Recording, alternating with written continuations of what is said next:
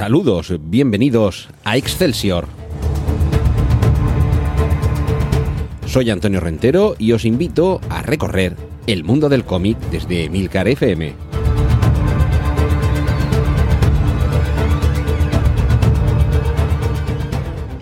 Saludos y bienvenidos al mundo de las viñetas. Aquí en Excelsior, desde Milcar FM, dedicamos capítulos monográficos y autoconclusivos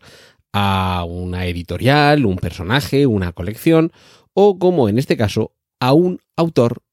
y una colección, una colección de obras. Las Ciudades Oscuras es una saga de álbumes cuyo dibujante es el belga François Schuiten, acompañado del guionista francés Benoit Peters. Comenzaron a publicar esta serie en el año 1983 con Las murallas de Samaris y hasta ahora el último álbum publicado es Recuerdos del Eterno Presente. A lo largo de este capítulo quiero haceros un pequeño viaje por estas ciudades oscuras que se verá complementado, si así lo deseáis, la semana que viene con un especial tertulia que tiene que ver con la grabación de una mesa redonda en torno a la arquitectura, el cómic y la fantasía que se celebró recientemente aquí en Murcia en Siete Héroes y en la que pude participar. Pero si os interesa lo suficiente las ciudades oscuras, esperáis una semana y ya lo tendréis disponible y ahí tendréis más información. Pero servirá de preámbulo, de prólogo, este episodio de esta semana. Aunque la obra de François Schuiten eh, abarca mucho más que estas ciudades oscuras, este capítulo lo voy a centrar precisamente en esta obra porque creo que es la más emblemática del autor y sobre todo en la que más destaca por eh, una de sus cualidades que creo que es más notable y es el uso de la arquitectura no solo como decorado, como elemento, sino casi como un personaje más. Sé que esto es la frase manida, pero es que realmente es así. Para hablaros de Schuiten, hay que decir que nació en el año 56 y que en su familia no es el, el primero que se decide profesionalmente por dedicarse a algo relacionado con la arquitectura. De hecho, su padre, Robert Schuiten, que era arquitecto, fue uno de sus, eh, bueno, una de sus primeras influencias y también uno de los primeros que le anima a desarrollar su talento hasta el punto de que con apenas 17 años, en, en el año 73, ya publicaba una historieta corta titulada Mutación en la revista belga Pilote, uno de los emblemas del cómic eh, franco-belga, del cómic europeo. Eh, estudió, eh, se dedicó a formarse para, para ser un, un dibujante y desde luego la arquitectura está presente de una manera muy característica en toda su obra. Suiten es un dibujante realista, por ir definiendo un poco su estilo. Trabaja principalmente en color, pero también tiene obra en blanco y negro. De hecho, hay algún álbum dentro de esta serie de las ciudades oscuras en las que hay presencia del blanco y negro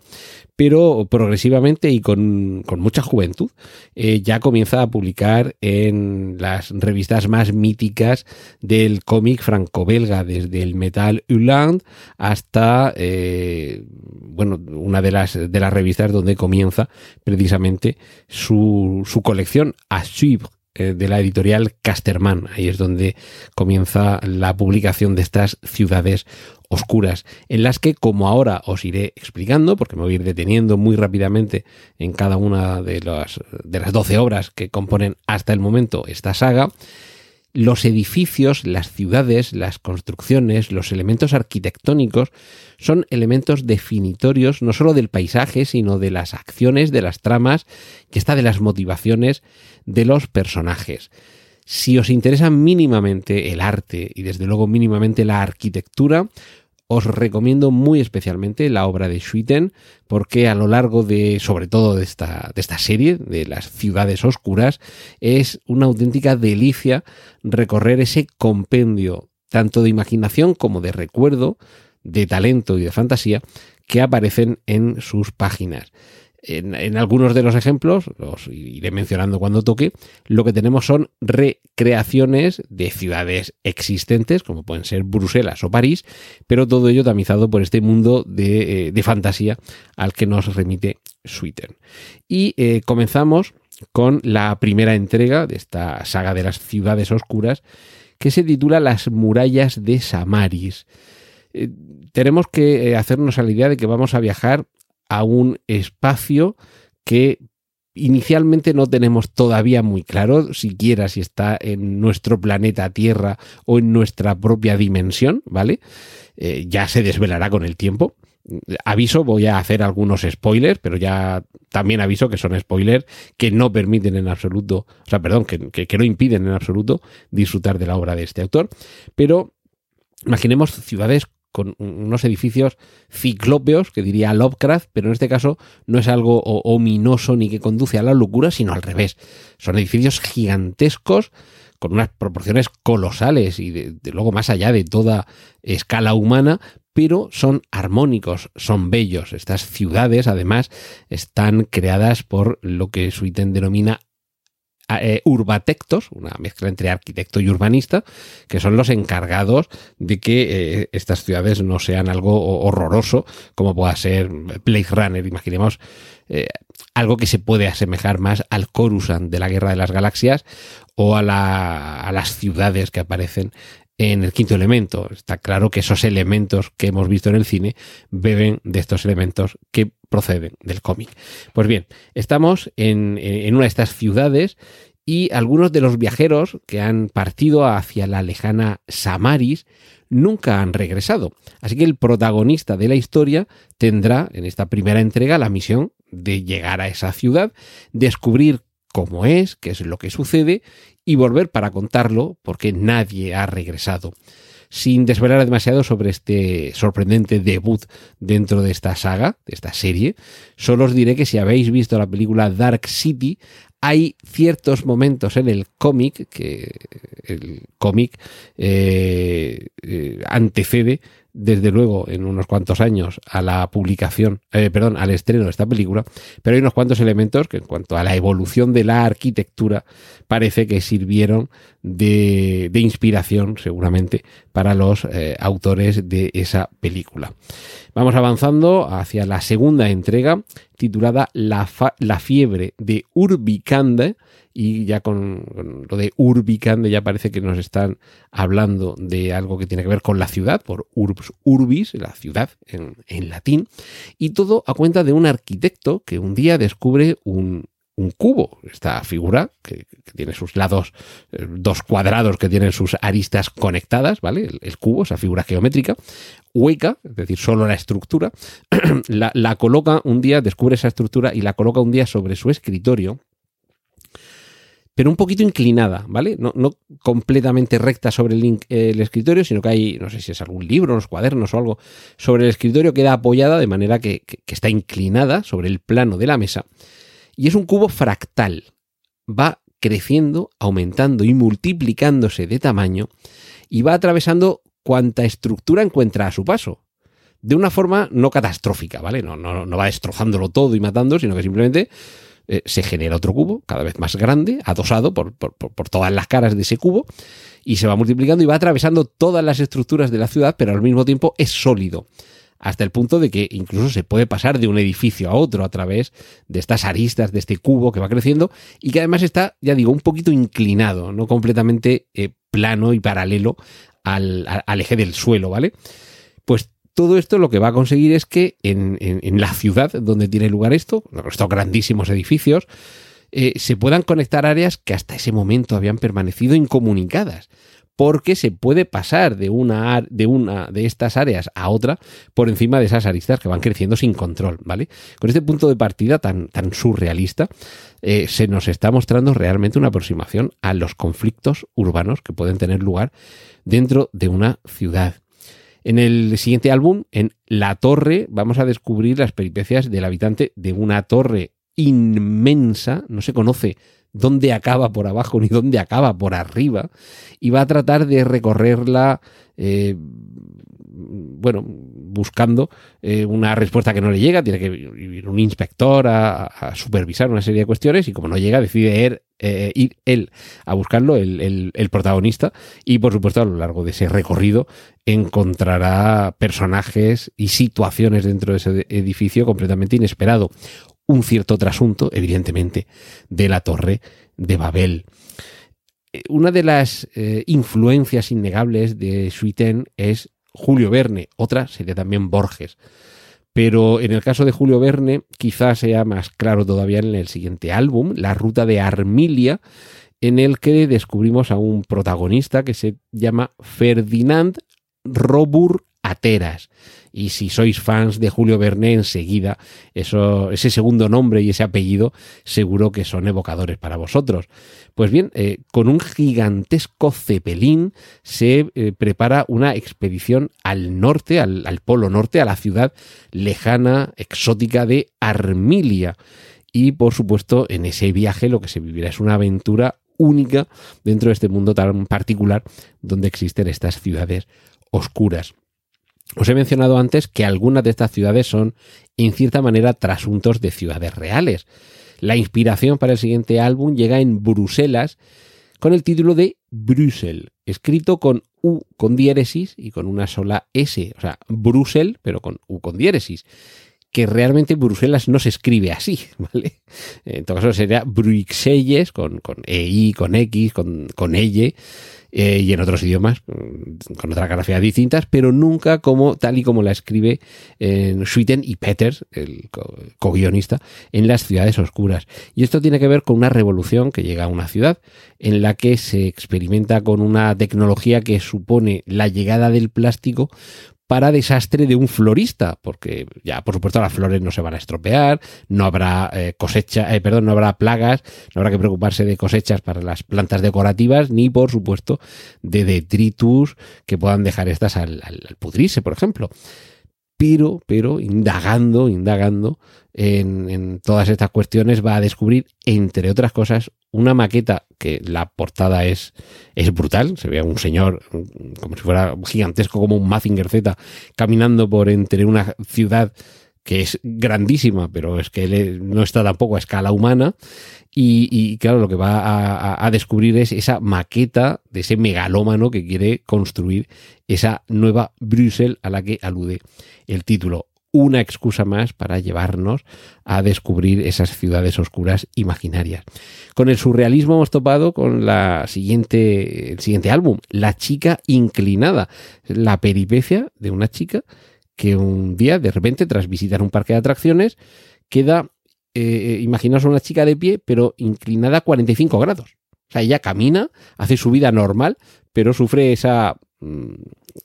ese suceso. De ahí, la chica inclinada. Y por supuesto, ya os podéis imaginar que alguna relación tiene esa forma de, de trasladar ese misterioso eh, suceso a, a, ese ángulo que habíamos visto también con ese cubo que, iba creciendo y, que también en su inclinación tenía uno de sus principales, de sus principales misterios. Eh, seguimos con La sombra de un hombre, eh, que no deja de ser la historia de una pesadilla que eh, atormenta a un inspector de seguros que aparentemente lo tendría todo para ser feliz en la vida, pero sufre unas pesadillas que le hacen vivir, bueno, le hacen mal vivir. Así que sería la, lucha dentro de la parte onírica que hasta ahora podíamos haber llevado en las ciudades oscuras, ver cómo de verdad afectan a un, a un sujeto concreto esas pesadillas. Y eh, ya hemos visto eh, a esta chica eh, inclinada, pero va a tener más aventuras que correr en la frontera invisible, en, en el que descubriremos que hay una dimensión desconocida donde esta chica podrá eh, vivir eh, una pasión eh, arrebatadora y posiblemente descubrir la clave de por qué está inclinada. Vamos avanzando, vamos llegando ya al final con recuerdos del eterno presente. De nuevo, una declaración de amor a la, en este caso, a la arquitectura más clásica, con una arquitectura repleta de columnas y capiteles corintios, de palacios desérticos, en mitad de una eh, enorme e inabarcable ciudad en ruinas, donde se ha prohibido toda alusión tanto al pasado como al futuro, además de haberse prohibido las máquinas. Así que el protagonista nos hará vivir a través de sus ojos la visión sobre qué es lo que sucedió gracias a que descubre un libro que cuenta eh, ese, pasado que ha quedado proscrito. Y un poco como, eco precisamente de esas versiones de las historias, llegaría el, siguiente álbum, El eco de las ciudades, que nos mete de lleno en el mundo de la prensa para contarnos la ficción de reportajes en torno a todos estos mundos que ha ido creando eh, acompañado de Peters, para que descubramos qué es lo que contaba la prensa, eh, evidentemente esto es metaficción, de esos mundos, todas esas pequeñas historias que aparecen publicadas en el mundo que han dibujado y que han guionizado estos dos creadores y a través de esas narraciones periodísticas, de esas ilustraciones, vamos a conocer más ese, ese mundo. Es una especie de guía ilustrada de recortes de prensa en torno a, estos, eh, a estas ciudades oscuras. Y todo concluye con el que hasta ahora es el último álbum, El Archivista, que apareció en el año 2018 y que por el momento es el que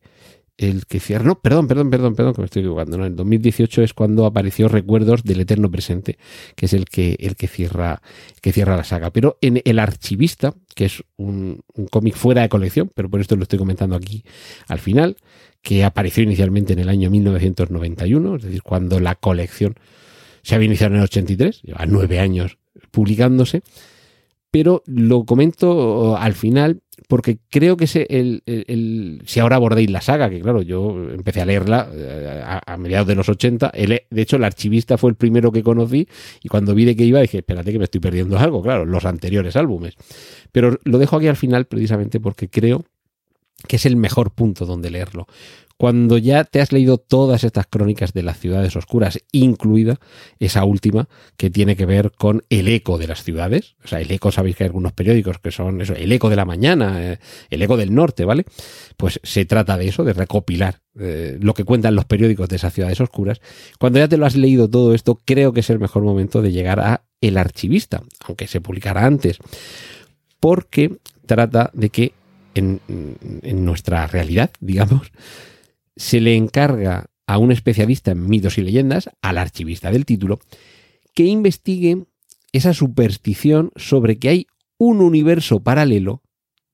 que responde a la denominación de las ciudades oscuras.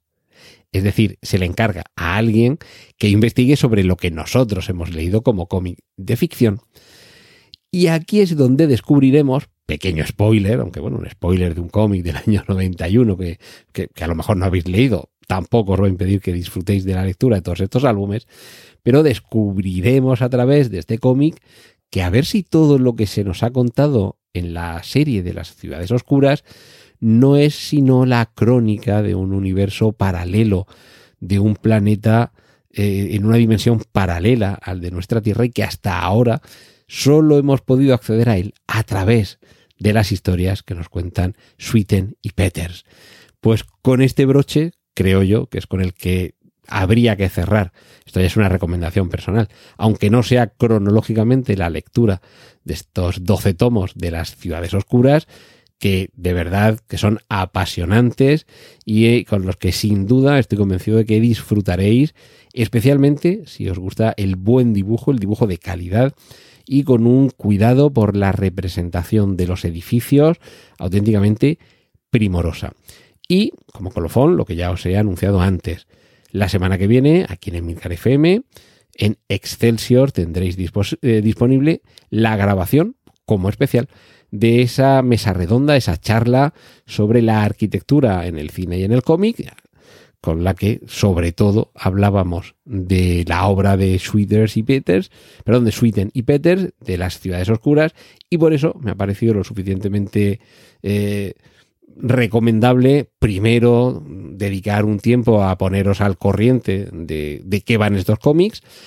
Y por supuesto, de Sweeten hablaremos en algún otro capítulo del resto de su obra más allá de las ciudades oscuras. Espero haberos interesado lo suficiente para que os leáis estos cómics y sobre todo para que luego querráis escucharnos a, los que estuvimos hablando sobre ella hace unas fechas aquí en Siete Héroes. Pues poco más, hasta la próxima entrega aquí en Emilcar FM de Excelsior.